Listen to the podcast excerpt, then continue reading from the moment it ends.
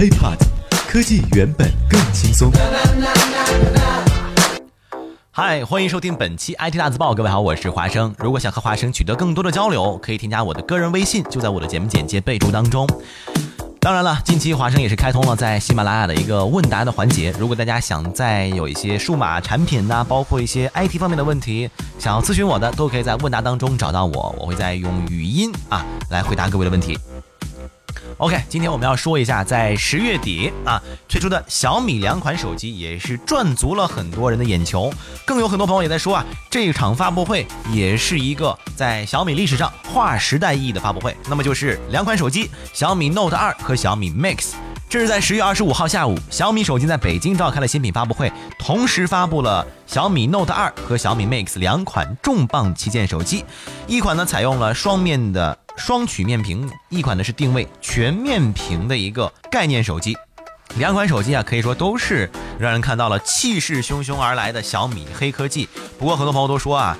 他说：“就冲着这回这个真的是黑科技啊，我愿意重新回到小米的阵营当中。因为之前很多朋友对这个发布会，不管是小米官方的一个泄露也好，这公布也好，一直都关注的焦点在于小米的 Note 二，是吧？但是没想到发布会结束的快结束的时候啊，雷军来了一个 One More Thing，是吧？出现了另一款手机，从手机里面口袋里拿出来另一款手机，全部都是屏幕的，叫做全面屏的概念手机小米 Mix。”这可以说是真的是啊，之前很很少有人知道有这样的一个剧透。雷军在发布会上也说了，说小米 Mix 呢是小米在探索黑科技上一个巨大成果。那么在谈论到小米 Mix 这个名字由来的时候呢，小米的生态链产品规划总监孙鹏就说了，这个含义就是 Made in 西二旗，就是北京西二旗啊，意思就是呃小米两年后会搬到西二旗。也就是说呢，是来自未来的产品。这两年，小米一直喜欢用黑科技这个概念，虽然也被黑得够惨。比如说小米五就宣称有十大黑科技，但是呢，网友并不买账。那么小米的 Mix 是否真的是黑科黑科技呢？首先说一下屏幕，大部分手机的屏占比，大家可以做一个市场统计，基本上是百分之七十左右，而小米 Mix 做到了百分之九十一点三。那么这其中最关键的一点就是采用了超窄边框的设计，而且去掉了头部，就说像听筒啊这些位置，我完全不需要听筒、前置摄像头我都没有，所以说从手机的顶端开始往下全是屏幕，对吧？去掉了头部，就连下巴的这个空间也特别的小，所以说呢。呃，被安装在下巴这个前摄像头也成为了一种深度定制，体积只有普通相机前置摄像头的百分之五十左右。很多朋友都说这种设计呢，其实并不是小米首创，这确实，夏普曾经有一款手机，Across 是吧？应该是这么读吧？啊，Crystal 啊，这款手机呢。就是曾经卖好不卖座的这个无边框手机，但是呢，真正拿出来这两款影子呢，呃，是有些重叠，但是认真看到会发米发现小米 Mix 呢做的比这个北夏普更为精致一些，不管是呃边缘处的这种切割倒角啊，包括小米 Mix 它采用的 2.5D 的屏幕啊。这种弧度的屏幕啊啊，实现了真正意义上的窄，包括边框的一个使用程度也非常的漂亮。记不记得去年努比亚曾经推出了一个无边框手机 Z9？那么它这个窄边程度呢，和小米 Mix 实际拿到手的效果几乎差不多。那么如果将 Z 的头部去掉，基本上呢就跟小米 Mix 很相似了。另外，小米 Mix 比较特别的地方呢，就是它的这个屏幕四角采用了一个圆角的设计。这种圆角设计的屏幕呢，呃，在市场上。其实并不多见，因为也是需要深度的定制。因为圆角的设计呢，能够让屏幕很圆滑的过渡到机身上，使得边框更薄。比起夏普的 Crystal 直角的一个屏幕会更加的圆润。但是呢，也有利弊，也有缺点，就是这个设计呢，有可能在一定程度上会影响到对于屏幕内容的一个显示效果。比如说边角经常出现的一些弹窗啊，或者是一些小标记，像电池是吧、信号、WiFi 等等。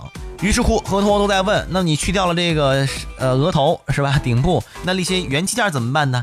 前置摄像头被小米放到了这个下巴位置啊。以后呢，可能谁拿小米 Mix 这自拍的角度仰脸更高一点，手抬得更高一点。另外呢，红外线的传感器取而代之，被这个超声波传感器所替代。这个传感器。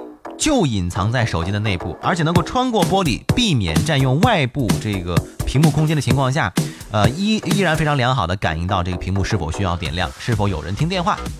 然后就是听筒方面了，听筒方面呢，就是采用了一个陶瓷学的一个系统，来代替传统的听筒。小米宣称采用陶瓷声学系统替代了听筒的一个发声工作。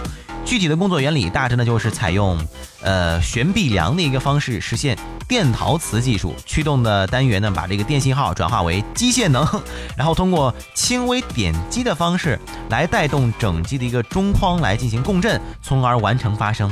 但是听起来很高大上，实际上呢，我们在 IT 大字报的群当中有一位这个讲师啊，非常厉害，有个科技达人，他呢在现场线下实体店当中呢拿到了这款小米 Mix 来听了一下，呃，说实在话，听筒的声音比起传统的声音非常的小。华生呢一度觉得我这手里边的 iPhone 六啊，听筒声音跟没音儿一样，但是呢，这个小米 Mix 目前而言的听筒声音比这个还要小一些，所以大家怎么说呢？尝鲜啊，第一批吃螃蟹的人可能会要付出一些尝鲜的代价。听筒很可能就是未来您在手机使用这款手机的时候一些弊端。背面呢，呃，就基本上没什么特别特别可以讲的了，主要是一个全陶瓷的机身。那么正是因为全陶瓷机身的产量非常的低，所以说导致了小米 Mix 出货量，呃，不大，因为良品率非常低，几乎呢，从小米副总裁来讲呢，良品率只有百分之五而已。从目前的一个工艺层面。所以说，呃，小米 Mix 呢，目前就一直只能是处于一个热销热卖，但是呢，呃，饥饿营销也不说饥饿营销吧，产量非常小。所以说，很多朋友都在问说这个这个手机到底值不值得买啊？在咨询华生的意见，我的感觉呢就是，不管您是处于发烧友也好，或者说呢您是处于我觉得转转眼球拿着玩玩也好，再包括说你想拿这个手机在倒卖挣钱也好，只要有货，只要你能够抢到买到就是赚到，不用什么犹豫。呃，最后我们用几个主流媒体的声音来概括这款手机，华生觉得是特别的切合主题。